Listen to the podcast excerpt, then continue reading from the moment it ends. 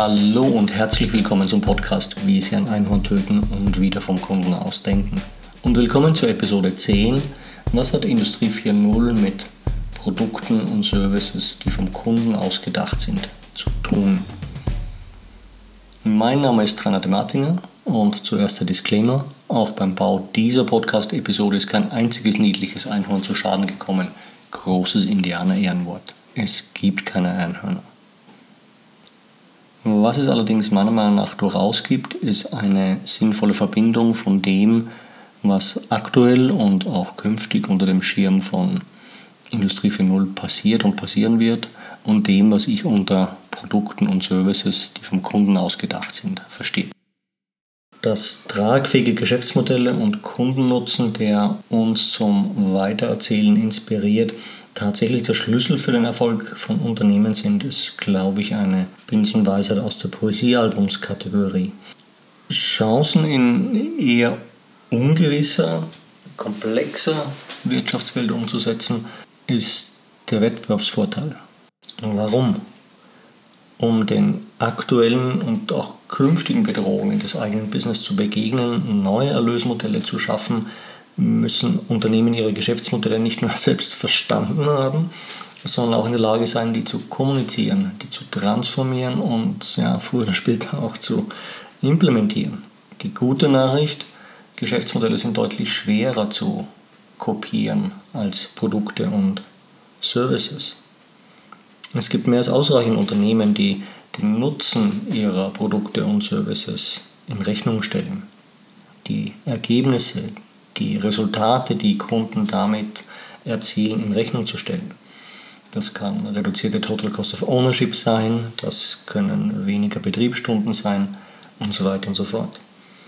Genau das macht Rolls-Royce seit den 60er Jahren, seit Anfang der 60er Jahre mit seinem Angebot, das da heißt Power by the Hour und stellt Kunden wie Boeing und Airbus eben die geflogenen Betriebsstunden in Rechnung und nicht die zu verkaufenden Triebwerke. Die Flugzeugturbinen, die Triebwerke bleiben im Besitz von Rolls-Royce, die auch die Wartung, die Instandhaltung übernehmen.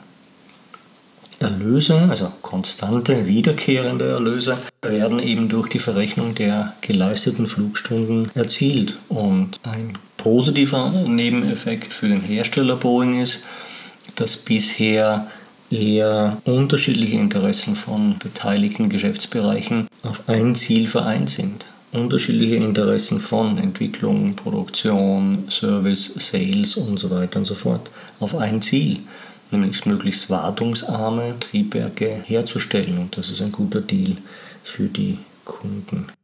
Unternehmen, die die Ressourcen und das Wissen und die bereits etablierten Ökosysteme ihrer Partner nutzen, können sich auf ihre eigene Expertise fokussieren, diese weiter ausbauen und können den Nutzen für ihre Kunden, den wahrgenommenen Wert für ihre Kunden tatsächlich sozusagen im Verbund steigern. Das setzt einiges voraus, gleiches Verständnis von Qualität, von Liefertreue und so weiter und so fort. Und eben auch transparente Erlösmodelle, wer verdient was. Mein Lieblingskofferhersteller Rimowa, schon wieder eine Fliege am Mikrofon.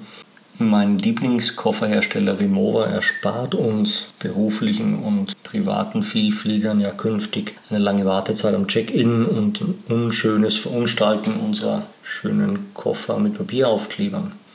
Zusammen mit Lufthansa und Airbus und T-Systems und Netronics haben sie das Electronic Tag entwickelt, mit dem Fluggäste ihre Gepäckstücke bereits zu Hause, im Hotel oder unterwegs per App einchecken können. Da erhalten wir neben der Bordkarte auch die Gepäckdaten per App und senden die via Bluetooth vom Smartphone dann an den Koffer und das Display am Koffer zeigt diese Informationen an.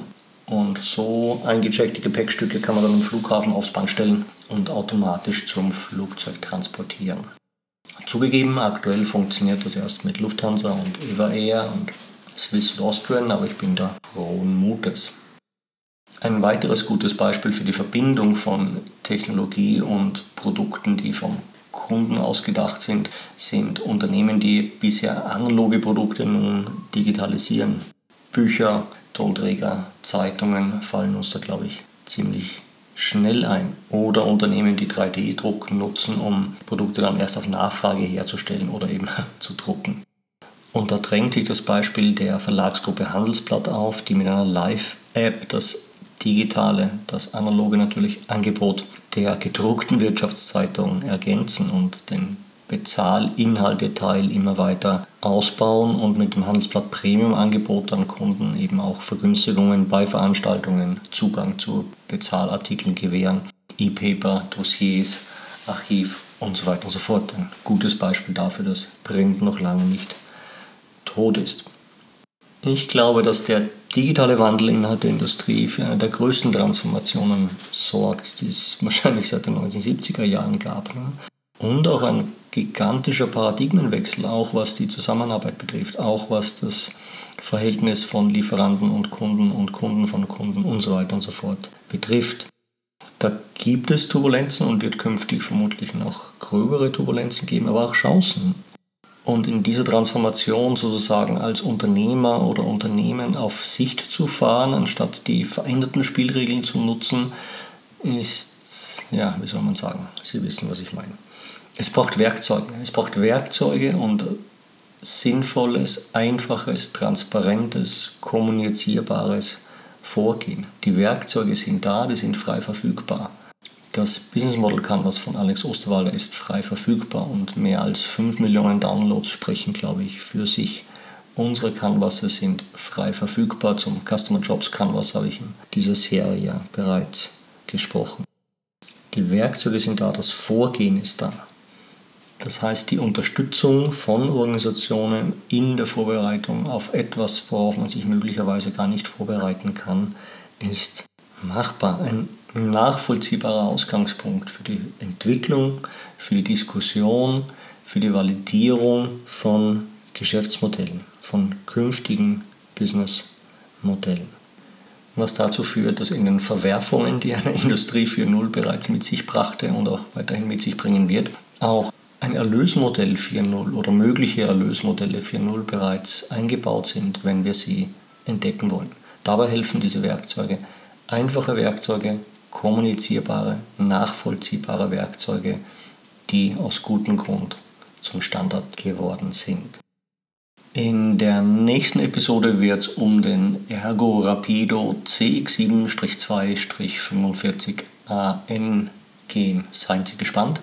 Ich freue mich, wenn Sie wieder auf SoundCloud oder iTunes dabei sind.